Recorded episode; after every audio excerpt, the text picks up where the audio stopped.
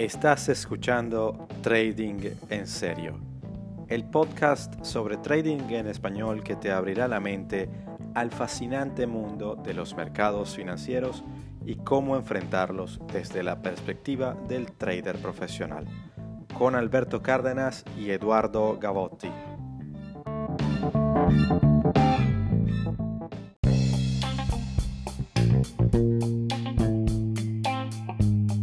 Trading en serio es traído a todos ustedes gracias al patrocinio de nuestros socios comerciales.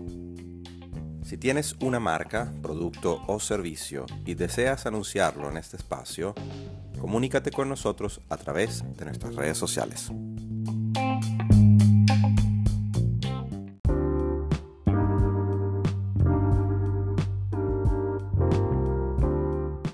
Skilling, S-K-I-L-L-I-N-G es un broker regulado, de propiedad escandinava y con creciente interés en Latinoamérica.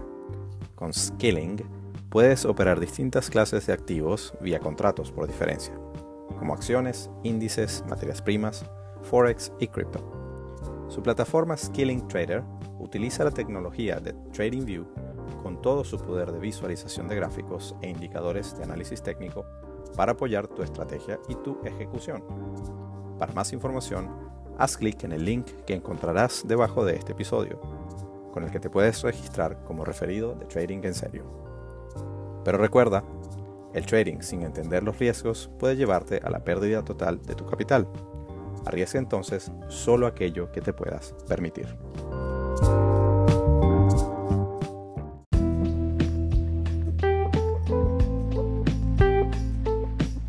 Y Trading en serio llega a ustedes gracias a Safe Centro de Estudios en Inversión Financiera, tu opción para formarte con todo lo que tiene que ver con los mercados financieros globales, tanto en temas de inversión como en temas de trading de operativas de corto plazo. Puedes conseguirnos en Twitter en arroba safepro o en Instagram arroba safe.pro. Para mayor información puedes escribirnos a info arroba safe.pro. Safe Centro de Estudios en Inversión Financiera con la piel en el juego.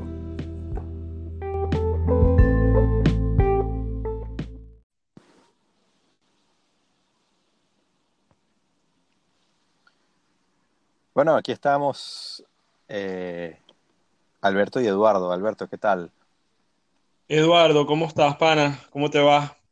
Bien, bien, todo bien. Bueno, eh, aquí estamos ya con el, con el segundo episodio de, nuestro podcast eh, para tratar de, quitar las telarañas sobre todo este tema de, trading que tanto nos apasiona.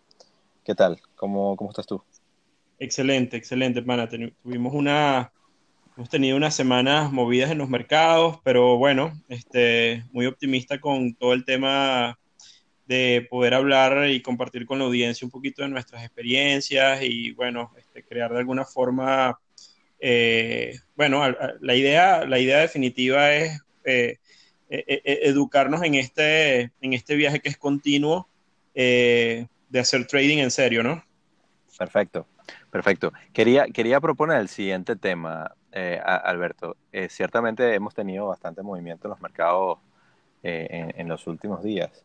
Eh, eh, y, tuve varias conversaciones con varias personas que, eh, con las que hablábamos de estos, de estos temas, de, de, las oportunidades que se generaron, de la gente que, que, las aprovechó, de la gente que le fue de repente no tan bien. Y, me sorprendía que varias personas me decían, mira, pero es que yo, yo eso del trading no lo entiendo, yo creo que eso es, que eso es algo para, para, para gente que tiene mucho dinero. Entonces, eh, ya, ya, eso, ya eso, para empezar, es un mito. Y quería proponerte hablar de, los, de precisamente los mitos que existen alrededor del trading y de, y de, y, de la inversión. Eh, un poco para, para, tratar de desmitificar y animar a la gente a, a, enterarse de, de, que son cosas que, aunque ciertamente no serán para, para todo el mundo, eh, eh, así como, como estudiar medicina no es para todo el mundo, pero ciertamente no es una cuestión tampoco tan alienígena que, que solamente la debe tocar un grupo selecto de individuos eh, eh, en el planeta.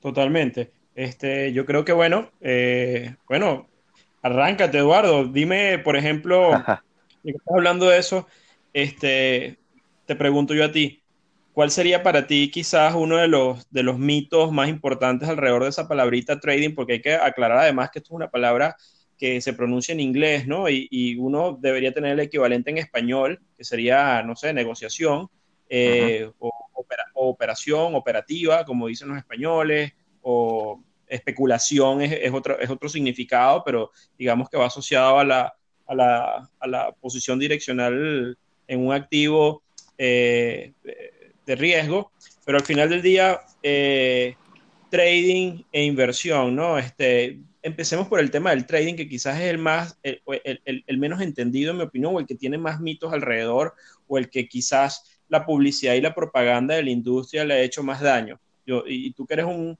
este, una persona que tiene experiencia eh, trabajando en el área corporativa y en el tema especialmente de manejo de riesgos, eh, ¿cuál podría ser para ti uno de los, de los mitos más importantes alrededor de esa palabrita llamada o, o, que todo el mundo habla, que es el trading? A ver, yo, yo, yo quiero, quiero comenzar primero, ya que había tirado la perla del, de, de, de, la conversación que tuve en la semana, de, de, que precisamente tratar de desmitificar ese asunto de que, de que el trading y la, y, la, y la inversión es solamente para gente que tiene mucho dinero y, cosa que, quiero recalcar, es totalmente falso. Una de las cosas que, que, que, más eh, sorprende es que, y, e incluso en, en, en, mi misma experiencia eh, eh, individual, es que uno de los problemas es que a, a, a, mucha gente se le, se le enseña a ahorrar, pero no se les enseña a, a invertir o a arriesgar. Y cuando hablo de arriesgar, hablo de arriesgar de forma educada, de forma controlada, no simplemente tirar dinero por la ventana y a lo loco a ver qué pasa. Eh, no, se, eh, no se enseña correctamente a invertir y o a arriesgar el dinero. Te dicen siempre desde pequeño tienes que ahorrar porque tienes algún día que comprarte una casa, porque tienes que, que si el futuro y todas las cosas, y eso suena muy bien. Y, luego cuando muchas veces vas eh, a, en las escuelas de economía, te dicen, Sí, bueno, muy bien. Lo que pasa es que el ahorro y la, y la inversión al final del día son una identidad. O sea, el todo ahorro va dirigido a la inversión. Entonces, cuando tú te pones a analizar eso ya, ya en, en, detalle, cuando, cuando creces y cuando, cuando, cuando te enfrentas a los mercados, te das cuenta que no, que, que no es del todo cierto. Es decir, o sea, si tú tienes ahorro metido dentro de un colchón, o como dicen en, en el clásico adagio de, de, de, de, todos, de todos nuestros abuelos, de meter la plata bajo el colchón tal cual, ese dinero va a la inversión en dónde? Ese, si toda la gente ahorrase metiendo dinero bajo el colchón, no hubiese inversión. Totalmente, claro. Porque en ese momento, en el momento que ese capital está totalmente escondido y oculto, eso no va para ningún lado. Pero entonces, ah, ya, ya, ya por allí el, el, la inversión, pero ahora tocando el punto de tu pregunta sobre el trading, es un tema que lo, que lo ato con lo siguiente, de que, de que hay gente que le tiene fobia al riesgo de que todo riesgo es malo. Entonces, el segundo mito que yo, quiero, que, yo quiero tratar de derribar es que el riesgo no necesariamente es malo. Y cuando, cuando eres una persona que, si te interesa la actividad de trading, tienes que ser amante del riesgo. Pero tienes que ser amante del riesgo de forma, eh, es gracioso, porque de hecho estábamos discutiendo Alberto y yo de los nombres posibles que le queríamos dar a este podcast y hablábamos de riesgo calculado. Y es que, y es que en, efecto, tiene que ser, tienen que ser riesgos calculados. Tienes que entender bien qué riesgos estás, estás, estás eh, tomando. Tienes que, tienes que saber cuál, cuál, es, cuál es el tamaño de tu, de tu exposición y cuánto vas a dedicar a cada decisión de, de compra o venta y en qué momento y, todo, y todos estos temas. Entonces, el, eh, eh, arriesgar, así como cuando, cuando inviertes en un negocio de lo que fuere, eh, eh, no lo haces en cualquier momento ni con cualquier dinero de cualquiera, sino que buscas, buscas ciertos parámetros y ciertas cosas que te validen eh, que la entrada es la, es la adecuada en ese momento de tu vida. Exactamente lo mismo ocurre con el trading. Entonces, el, el, el riesgo lo que pasa es que está, totalmente mal entendido porque viene mal enseñado y viene con una connotación negativa, una connotación de que, de que si arriesgas te va a ir mal en la vida, es que ese tipo es muy arriesgado, y la verdad que, que, que cuando, cuando se arriesga educadamente es impresionante cómo, cómo hay gente que le ha ido bien, tan bien en esto. Es que yo creo que hay un tema, eh, fíjate que tú comenzaste hablando del proceso del ahorro, que obviamente es un tema súper importante y quizás es el, el paso uno, las personas tienen la, deben tener la capacidad de poder postergar el gasto eh, y poder destinar algo de su ingreso a ahorrar, obviamente, pero después tienen que eh, eh, esos recursos para poder hacer que las cosas grandes pasen y ponerlos a movilizarlos en la economía financiera, real, donde sea, tienen que estar destinados a un proceso de inversión o de donde ese capital necesariamente va a estar expuesto a un riesgo. Pero incluso en la vida misma, para todo, eh, eh, eh, digamos que correr riesgos es ese paso que te permite definitivamente hacer que las cosas pasen. Y en, cierta forma, yo creo que el miedo es un tema que paraliza a las personas como, como, como emoción. Ah. y básicamente el hecho de tener miedo a todo nos hace vivir una vida, este, digamos, muy pasiva, donde eventualmente estamos protegidos frente a todos. Yo creo que una de las de las maneras de tener una vida próspera y digamos donde hacer que las cosas realmente pasen y además donde podamos aprender grandes lecciones porque de ahí viene las lecciones vienen de la movilidad y básicamente de correr riesgo es precisamente enfrentando nuestros miedos y tomando decisiones pero como dices tú de una forma eh, controlada educada especialmente responsable y haciendo esas cosas yo creo que eh, eh, tomando ese, e, e, ese curso de acción es que es definitivamente el único camino en donde uno puede verdaderamente construir una base de capital en el tiempo realmente interesante y más aún que eso, y saliéndonos del tema económico, vivir eh, los grandes procesos de aprendizaje, ¿no? Porque eh, nuevamente eh, las lecciones no van a venir si te quedas encerrado en tu casa, pues, o sea, haciendo nada.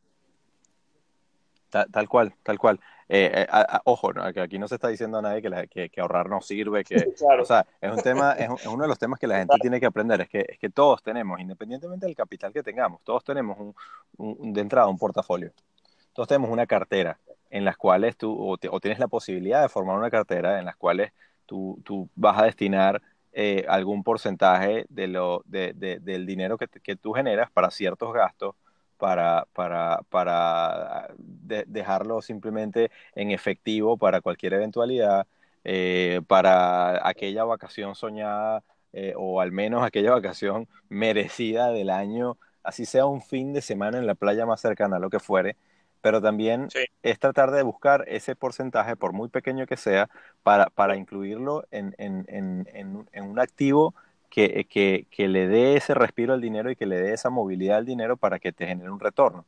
Entonces, mucha gente me dice, sí, bueno, pero vamos a suponer, si a mí lo que me quedan son, qué sé yo, de lo que me ingresa me queda solamente 10% que podría invertir. Es impresionante cómo existen hoy tantos instrumentos, tanto, tanto de inversión como de trading, eh, eh, cuentas, eh, bien sea, ojo, que, que, obviamente cuando no se tiene el conocimiento, entrar de una vez con una cuenta con apalancamiento y, y en una posición súper apalancada que te permita estar eh, expuesto. si no sabes lo que estás haciendo, te lo, te lo vas a volar y entonces, adiós, gracias, eh, ese, ese, capital que tenías. Pero, pero, pero yo creo que sin, sin estar dando consejos de inversión, hay muchas formas de tratar de que ese dinero crezca eh, utilizando mecanismos de repente pasivos o de repente participando en, en, en, en, en pools o, o, digamos fondos colectivos, incluso con, hasta con tus amigos. Si se consiguen 10, 10 panas, 10 amigos que, que, que tienen ese, ese, ese, pequeño capital y empiezan a desarrollar algo que, que una vez que adquiere alguna sustancia, y no estamos hablando de quizá un horizonte temporal corto, pero, pero bueno, aquí estamos, aquí creo que ninguno está esperando morirse mañana, ¿no? Eh, entonces, una vez que tengas esa, esa, masa crítica, ya puedes diversificar mucho más esa cartera. Pero, pero es importante, es sumamente importante, creo yo, que la gente tiene que, que comenzar a mirar eh, e, esa, eh, cuánto le destina a, a, a su, a, su, dinero para que se genere más dinero, independientemente de cuánto sea que, que les queda al final del mes. Otro, otro de las cosas que, que, obviamente ya, ya metiéndose más en el tema de trading como tal de, de, y, en el asunto del riesgo, es, es, es, que la gente te dice, bueno, tienes que entrar y salir rápidamente en apenas tengas, eh, apenas veas alguna ganancia, porque, porque tienes que, digamos, asegurar eh, no vaya a ser que el mercado se te devuelva y eso lo he escuchado muchas veces. Entonces, gente que, que esos que, que, llaman scalping, que entran y salen muy rápido, sin querer criticar la, la, la, estrategia que de repente viene muy mal empleada en muchas personas. Y, y permíteme, permíteme la digresión, pero, pero es que eh, me, me, hace recordar un, un, un el, el, uno de los cursos más importantes que yo hice eh, cuando, cuando me empecé a entrar en el mundo de, de, de, del trading y de las inversiones eh, aquí en, en, en, Londres, ponían un ejemplo en, en un auditorio gigante sobre, sobre dos, imagínate que tienes dos, dos cajas con, con, papeletas, ¿no? Tienes la caja A y la caja B. Entonces, imagínate que en la caja A tienes, tienes cuatro papeletas. Tienes tres okay. papeletas blancas y una papeleta negra. Si okay. tú sacas, este, este, es el, el primer juego. En la caja A tienes tres papeletas blancas y una negra. Si tú sacas una de las papeletas blancas, yo te pago mil dólares. Si sacas, okay. la, si sacas la papeleta negra, no te pago nada. Y luego tienes la caja B. Y puedes escoger entre sacar papeletas de la caja A o de la caja B. Y luego okay. tienes, en la caja B tienes, pero eh, tienes una sola papeleta. Y si sacas la papeleta de la caja B, yo te pago 700. Entonces, otra vez, de la caja A tienes tres blancas que si sacas una, te pago 1000. Si sacas la negra, que es la cuarta, no te pago nada. Y si okay. vas a la caja B y sacas la papeleta, yo te pago 700. Entonces, la, la, la, la gente le, le, hacía la pregunta a la audiencia, bueno, ¿cuál papeleta escoges? Y, y la abundante mayoría dijo, pues yo escojo la caja B, porque es, porque es certero. Me gano 700 claro. dólares y ya está de una vez. Y, y, luego, y luego dicen, ahora volteemos el juego. Ahora yo soy el que saca y ustedes me pagan. ¿Cuál escogen? Uh -huh. Entonces la gente dice, eh, otra vez, la abundante mayoría dijo, no, ahora no. Todo el mundo se fue uh -huh. por el riesgo tomar uh -huh. la, la o sea, de, que escogiese la, la, caja, la caja A para que sacara sí. la papeleta con la, la papeleta negra y entonces no pagar nada. ¿Me explico? Entonces, Correcto. Eh, eh, esa, eh, esa, esa, mentalidad es totalmente al revés de lo que se propone en el trading. Si un, un, un trader, un trader tiene, que, tiene que tomar riesgo, tiene que tomar riesgo cuando, cuando está recibiendo dinero del mercado. Es decir, cuando estás ganando. Así es. Correcto. Mientras que, mientras que cuando estás perdiendo, es decir, cuando le estás pagando al mercado, es preferible, no se trata de que no vas a perder dinero. Fíjate, lo que estoy diciendo es que cuando, cuando, cuando el mercado te va a pagar, va, está bien. Totalmente. Escoge la caja. Es que es una, es una cosa profundamente humana sí. y ahí es donde probablemente lo que tú estás hablando es donde radica el quid de la cuestión de, en los mercados, sobre todo en las decisiones de corto plazo y en el trading y en la inversión. Eh, estamos hablando de cómo interactúa la naturaleza humana frente a, los, frente a la toma de decisiones y los mercados. Es esta cosa que, eso que tú explicaste del, del, del ejercicio, es lo que al final logra probar este, este señor Kahneman, Daniel Kahneman, que le dan el Premio Nobel de Economía siendo psicólogo en el 2002, uh -huh. por eh, eh, eh, desarrollar todo este campo de las finanzas conductuales. El tipo al final prueba que no es lo mismo para ti eh, 100 dólares ganados que 100 dólares perdidos. Tiene un impacto emocional diferente. Claro. Eh, eh, digamos que la pérdida le impacta a uno de una manera mucho más poderosa emocionalmente hablando de lo que significa la ganancia. La ganancia pues nos hace sentir bien, la pérdida nos impacta muchísimo más y eso nos genera unos sesgos que al final nos llevan a tomar, por ejemplo, una predisposición para cuando estamos en un ambiente de, de riesgo, es decir, cuando, cuando no tenemos certeza, sino que hay algo de incertidumbre, este, eh, digamos que nos vamos, en un ambiente de riesgo nos vamos, no, no, nos volvemos, eh, en un ambiente de pérdida nos volvemos arriesgados. Exacto. Y en un ambiente de ganancia nos volvemos conservadores. Tal Bueno, este, y, y, eso, y eso tal vez la, la, la, la audiencia quizás se, se, puede familiarizar, familiarizar, mucho más con los casos de los casinos y, y, y el blackjack Exacto. y todo lo demás. Entonces, eh, juegas la primera mano y, y, y entonces te, te, te fue súper bien y dices, bueno, nada, yo retiro, yo retiro plata de lo que me de lo que o sea, de lo que invertí inicialmente, solamente juego con aquello de, de, el excedente y así no estoy apostando a la casa y todo lo demás. Cuando vienes entonces en la segunda mano lo perdiste, lo perdiste todo y dices, no, no, no, pero ya va, espera un momento, yo creo que puedo, puedo recuperar. Tengo que recuperar. Y entonces vuelves a la segunda y vuelves a meter la cosa y te vuelves a llevar las tablas en la cabeza. Y entonces va y dice, no, no, no, ya va, espera, esto, esto ha salido muy mal. La tercera es la vencida, va y le pide dinero al, al, al colega, al amigo que tiene, que fue con el que fue al casino, porque, a la, porque él es muy bueno, por supuesto, yo soy muy bueno y a la tercera me la tengo que comer otra vez. Y entonces cuando viene la tercera, vuelve a perder y ahora no solamente se, se, perdió todo más lo que, lo que había ganado, sino incluso le debe dinero al amigo. O sea, todo un desastre. Y exactamente es así, y exactamente es así.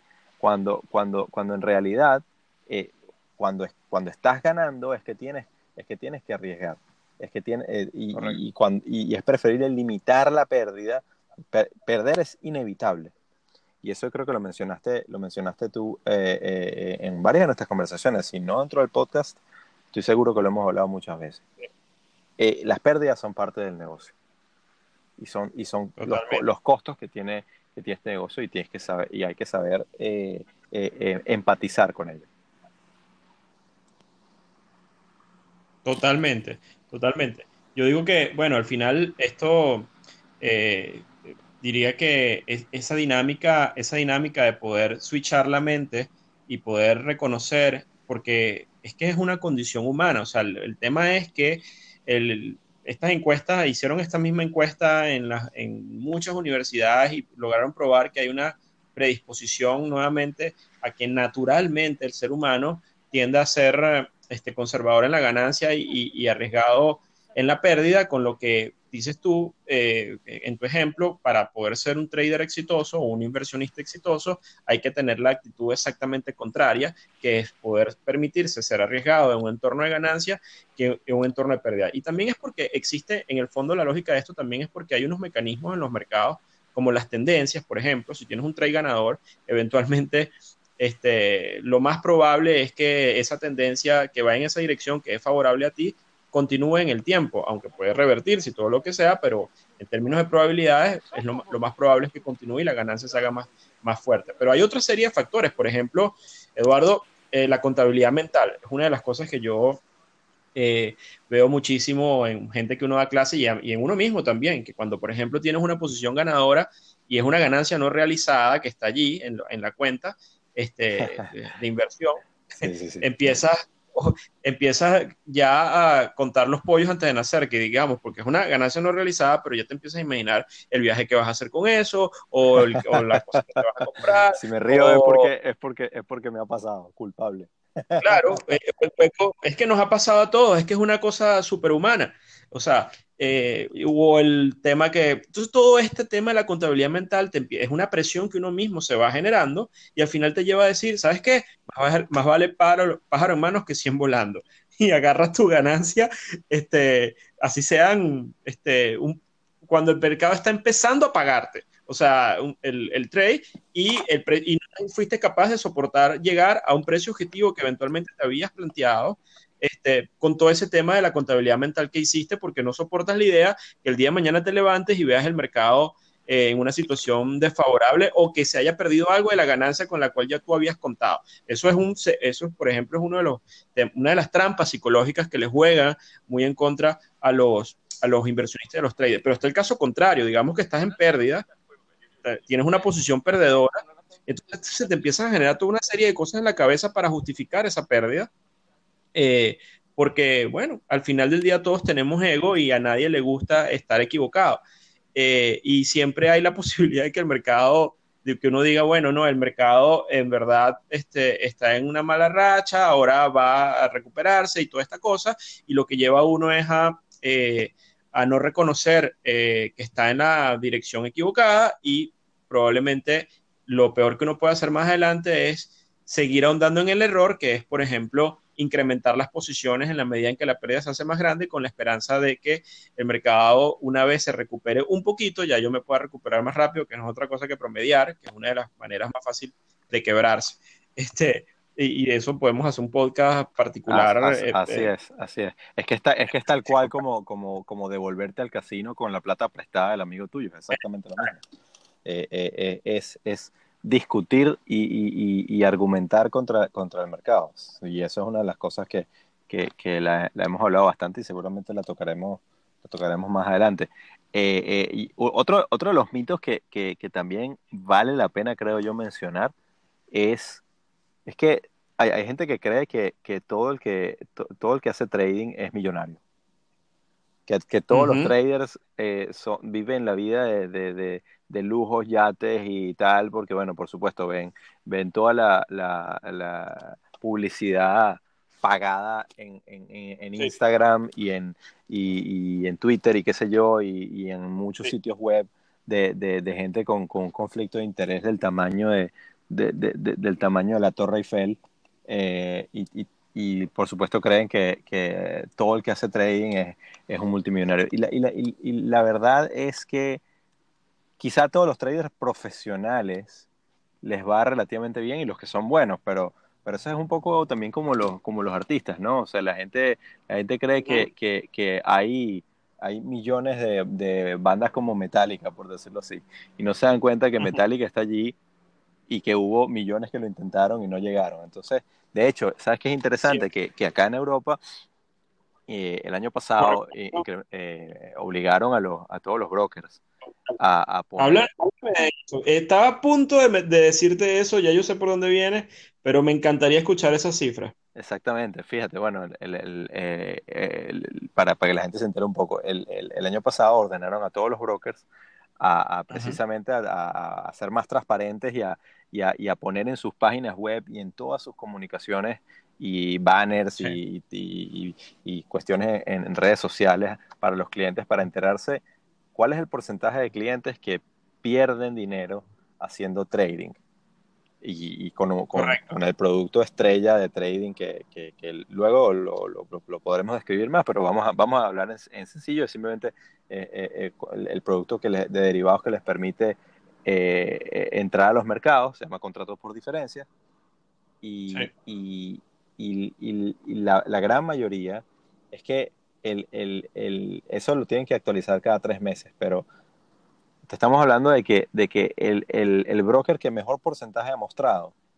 y eso, eso es desde, desde hace un año exactamente, ha sido 65% de los clientes de esa particular compañía pierden dinero eh, haciendo trading. Pero, pero ese, es, ese es un dato de un, de un trimestre particular. Cuando ves la media, la media es que el 79 al 85% de los clientes pierden dinero haciendo trading. Cuando hablas de clientes, o sea, estamos hablando de, de, de, cientos de miles de personas. Eh, donde yo trabajo, por ejemplo, es que hay, hay por lo menos medio millón de clientes. Donde trabajaba antes había 200 mil clientes. O sea, estamos hablando de un berenjenal de gente que, que, que, pierden mucho dinero. Ahora, esto quiere... Están perdiendo dinero constantemente. Así es. En el trading. Así es. Y las ahí por, por temas regulatorios y ahí nadie miente, cercano, digamos, vamos a redondearlo, 80%. Así es, así es. Y, y, un tema buenísimo para tratarlo quizá en otro, en otro episodio, de repente si tenemos chance, ¿por qué pasa eso? O sea, ¿por qué, ¿por qué crees tú que, es más, te lo pregunto una vez, ¿por qué crees tú que la mayoría de los clientes, de los clientes eh, minoristas pierden dinero cuando, cuando hacen trading? Mira, hay muchas razones, eh, pero la, yo diría que las dos principales, y las resumo, es por un lado una escasa preparación en, yo diría en primer lugar en el, en el manejo del el tema emocional, en lo que primero hablábamos, es decir, tener una predisposición a ser conservador en un entorno de ganancia y arriesgado en un entorno de pérdida es algo destructivo y eso lo, tenemos, lo hemos vivido todos, eso es una curva de aprendizaje que pasamos todos y que todavía lidiamos porque somos seres humanos y eventualmente eso nos puede llevar a, a temas donde el margen de sobrevivencia o de pérdidas enormes eh, pueden, pueden ocurrir. Eso va linkeado a un tema que es gestión de riesgo, una muy, muy escasa preparación en el manejo de los riesgos y hablo de mi experiencia propia, yo este, he tenido una curva de aprendizaje donde también me he dado mis trancazos y aún me los sigo dando y cuando veo los errores, eh, las razones por las que ocurren esos errores tienen mucho que ver con el manejo, en, mi, en, mi, caso particular, con el tema de la gestión de riesgo. Y eh, yo diría que em, esas dos cosas, gestión de riesgo y manejo emocional. Pero bueno, después hay toda una serie de cosas en donde eh, la industria y, han vendido cosas como que no son, y eso es parte de la razón de la existencia de este podcast o de lo que estamos haciendo tú y yo acá. Y es que hay toda una industria también eh, mal manejada, con unas campañas publicitarias bien, eh, bien agresivas, eh, y hay brokers, por ejemplo, que han tenido que mover su jurisdicción para, no, por ejemplo, para no estar en Europa y no poder decir que el 80% de sus clientes pierden plata, entonces se van para cualquier isla y desde ahí hacen una publicidad donde dicen que con 200 dólares vas a hacer 10 mil. Este, y, y, entonces, bueno, hay gente que obviamente no conoce este tipo de cosas y pueden comprar esta, esta, estas ideas, pero al final los mercados son son mercados y manejar o tomar decisiones de inversión y de trading no es que es física cuántica, pero es un fenómeno complejo desde el punto de vista humano. Y esto lleva a que la mayoría de la gente que entra con esa esperanza de que es un juego fácil, que desde, desde una laptop en, en la playa, una vez a la semana, en una hora, antes de irte tu trabajo, te vas a hacer el doble del sueldo que estás en tu trabajo normal, sin problemas. Esa idea realmente es una idea equivocada, en mi opinión. Hay gente que la compra y lo que termina pasando es que eh, termina perdiendo parte importante de sus ahorros con esa esperanza. Entonces, eh, y eso le hace mucho daño a una industria que es realmente seria, como la industria de la inversión y el trading, donde, como lo dijiste tú, la gente profesional, la gente preparada, la gente que realmente asume esto como un trabajo y como un negocio y tiene una visión de mediano y largo plazo y no cortoplacista, pueden desarrollar en el tiempo una serie de oportunidades y de cosas realmente que valen la pena, extraordinarias, y bueno, nosotros podemos hablar de eso, pero eso no tiene nada que ver con una vida fancy de millonarios este, en la playa, en chores y con lentes, haciendo dinero desde una laptop, que yo digo que no, no pudiera pasar desde en el tu tiempo. teléfono, pero, chamo, desde tu teléfono con tu app. el teléfono. Estoy totalmente de acuerdo, Con los traders profesionales que, eh, y con gente de la industria que tiene años en esto y es gente, generalmente es una gente que tiene un perfil muy diferente, es una gente mucho más humilde, más tranquila, quien ha llevado golpes, aprende un poco a, a ser más, bueno, a, a, controlar un poco el tema de los egos. Entonces, hay, hay un tema allí donde, donde definitivamente la publicidad mal, mal manejada, engañosa, está haciendo que mucha gente pierda dinero y después se convierten también en voceros de una idea que en realidad es equivocada, que es que, bueno, eso, pues que los mercados es siempre es un casino, esto es una estafa, que la gente que invierte en Forex o en CFD o en cualquiera de estos instrumentos lo que están es para perder, eh, para robarles el dinero, cuando yo en realidad es que mucha gente todos los días está perdiendo plata por, por entrar con las ideas equivocadas y con poca preparación al mercado. Y ojo, cuando te preparas, no es que estás exento de perder dinero. Vas a perder siempre, porque al final del día la pérdida es parte de lo que hablaste de tú, es, el costo del negocio, pero es aprender a perder para eventualmente hacer de esto, si lo enfocas como negocio, una, algo, algo que realmente funcione. Yo soy de la idea de que cualquier negocio, tú no le dedicas esfuerzo, sangre, este, sudor y lágrimas, el negocio no va a funcionar. Habla con cualquier emprendedor, con cualquier gente, con cualquier dueño de, del negocio que sea, requiere esfuerzo, tiempo para que el negocio vaya bien. El trading o la inversión no dista mucho de eso si el enfoque es así. O sea, en verdad hay que hacer la tarea, hay que dedicarle tiempo, hay que estudiar, hay que manejar las cosas, hay que buscar ayuda y, hay, y a veces también creemos que esto es una cosa que se hace eh, muy solitariamente o individual, así como un arte, tú sabes, este, como algo, porque eso es parte de lo que han vendido. Sí. Y realmente eh, también yo soy de la idea que a veces hacen falta equipos y gente, o sea, los negocios para construirlos necesitas, necesitas de la colaboración de un conjunto de personas que te puedan ayudar.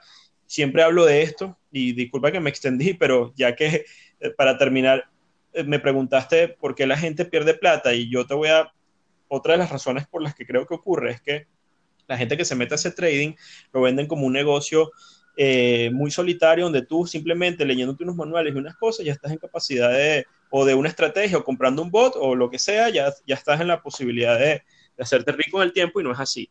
Al final, como negocio, necesitas tener un equipo. Y en la industria financiera, nosotros que hemos trabajado allí, ya sea en una casa de bolsa, en un broker, en un banco de inversión, tú te das cuenta que para que las cosas funcionen, debe haber un equipo. Y por regulación, por ejemplo, hay tres figuras importantísimas, que es el trader, el, el que es, el, digamos, el corredor de bolsa, el asesor de inversiones y el gestor de riesgo. Esas tres figuras este, son claves para que el negocio, ya sea de inversión, de asesoría, lo que sea, funcione y sobre todo lo que significa manejar un capital y dinero. Y cada uno tiene un rol diferente. Por ejemplo, el trader ejecuta, ejecuta una estrategia que en verdad debería haber pensado un estratega que es el asesor de inversiones. Y debe, toda esa gente debe estar controlada por un gestor de riesgo. Cuando, cuando alguien decide empezar el negocio de trading o hacer trading por su cuenta, tiene que tener las tres cachuchas y ahí los roles se empiezan a confundir.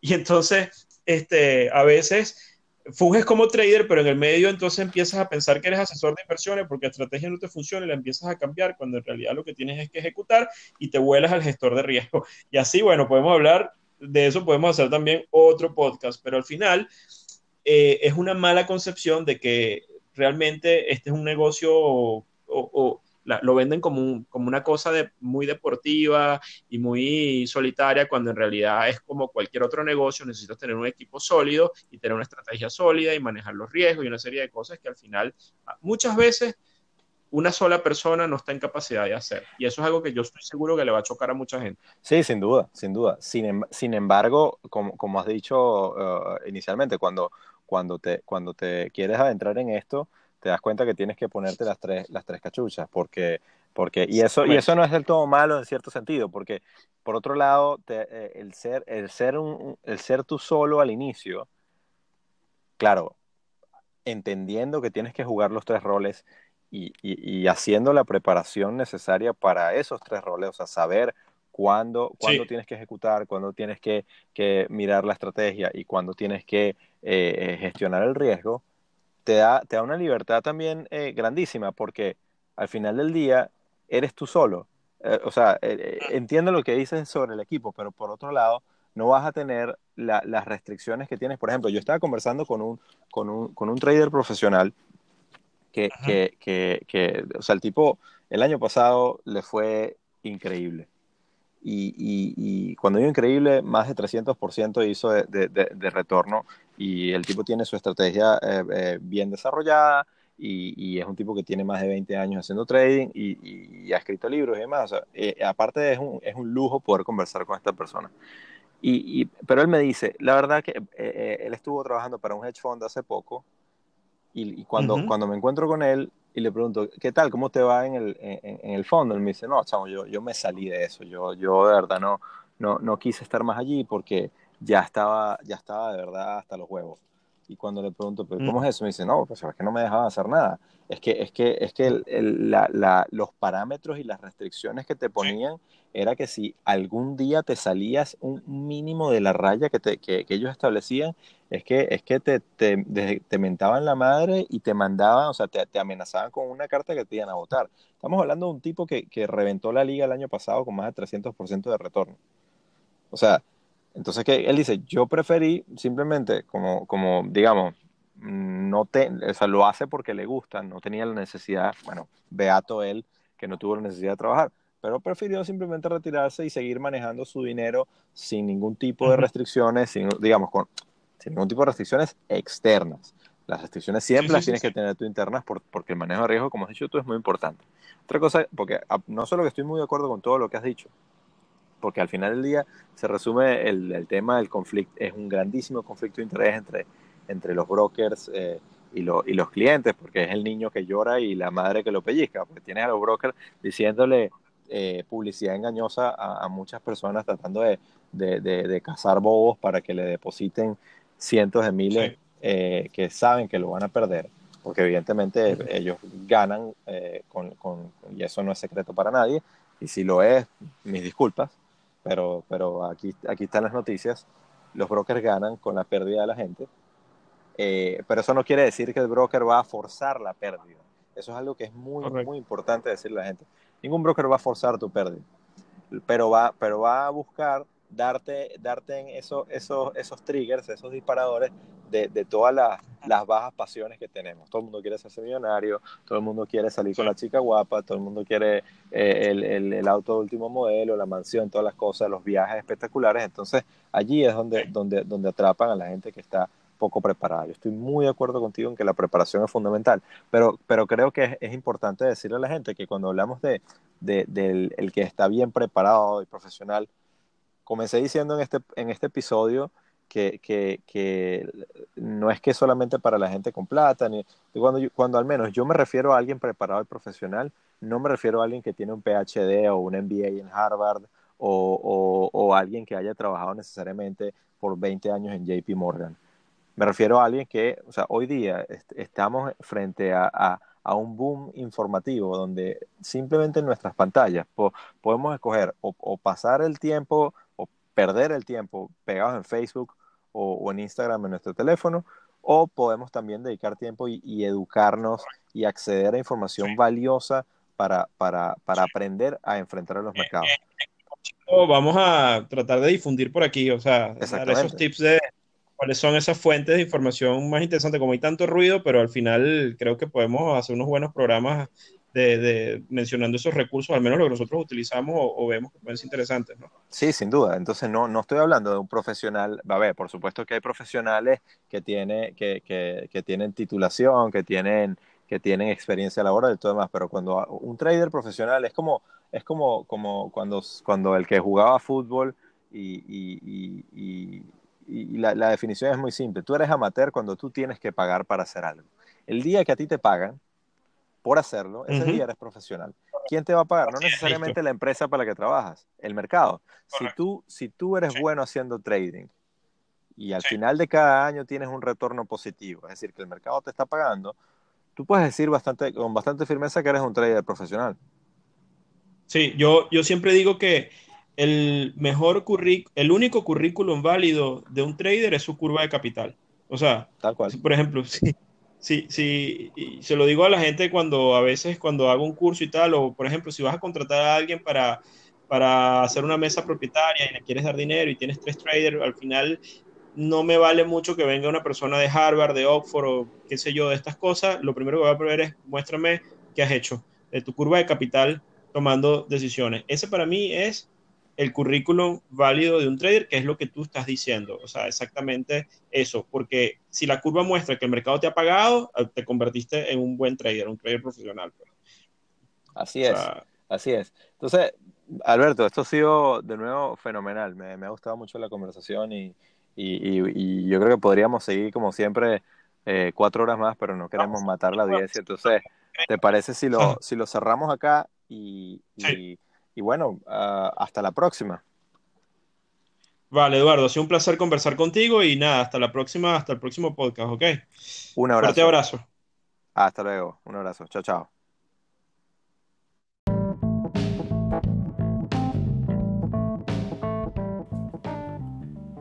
Esto ha sido otro episodio de Trading en Serio con Alberto Cárdenas y Eduardo Gavotti.